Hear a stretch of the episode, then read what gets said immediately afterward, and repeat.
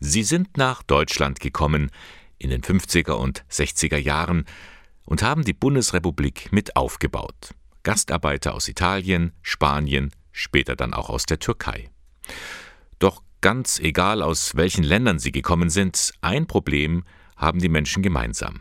Die nächste Generation fühlt sich dem Ursprungsland nicht mehr so ganz zugehörig und die dritte oder vierte erst recht nicht.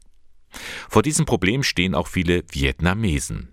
Als sogenannte Boat People, also als Bootflüchtlinge, flohen sie in den 70er und 80er Jahren in der Folge des Vietnamkriegs. Etwa 38.000 Menschen kamen so nach Deutschland. Einer, der die Flucht als Vierjähriger erlebt hat, ist der katholische Priester Tehai Nguyen. Derzeit ist er noch Kaplan in Buxheim und Eitensheim im Landkreis Eichstätt, aber auch er spürt, vietnamesische Kinder und Jugendliche haben heute ein Problem. Einerseits, wie kommen sie mit ihren Eltern zurecht? Weil die vietnamesischen Eltern wollen gerne, dass ihre Kinder die vietnamesische Sprache weiterhin behalten, erlernen und auch die Kultur irgendwie pflegen. Aber andererseits leben wir in Deutschland. Und darum haben sich viele vietnamesische Eltern aus ganz Deutschland an Tehai gewandt. Sie kennen ihn als den Skateboard fahrenden Priester. Ein Video hat ihn über das Bistum Eichstätt hinaus bekannt gemacht. Kannst du nicht vermitteln, so ihre Bitte. Dazu muss man wissen, der Katholizismus der ersten Elterngeneration ist schon sehr speziell. Wenn die katholisch sind, wenn die den Glauben leben, dann sehr katholisch, sehr traditionell. Und natürlich bringt es auch mit der dritten und vierten Generation der Kinder und Jugendliche auch Schwierigkeiten, ne? weil die wollen nicht mehr so dieses Traditionelle. Und die Frage ist halt, was kann ich als Priester sie irgendwie zusammen oder wie kann ich sie zusammenbringen? Weil nicht, nicht alles, was traditionell ist, ist schlecht.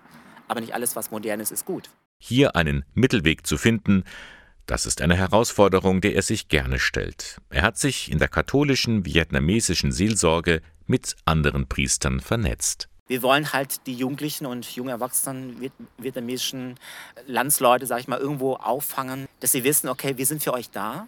Ja, wir feiern die Messe mit euch. Jeder Priester hat seine Charismen. Der eine kann gut Vietnamesisch, der andere wiederum kann es irgendwie besser vermitteln. Und so ergänzen wir uns. Wir wollen erstmal äh, digital das alles machen.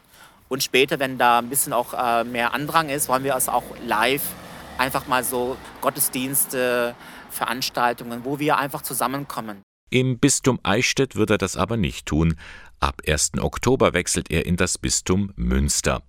Kann sein, dass es von dort aus leichter ist, seine Landsleute anzusprechen.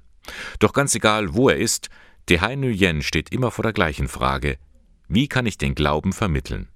Seine Antwort? Immer wieder mal bei sich zu schauen, was sind meine Fähigkeiten, besonderen Talente, meine Charismen, das Potenzial zu entdecken und dieses Potenzial gezielt und glaubwürdig auch einzusetzen in der Kirche, in der Seelsorge.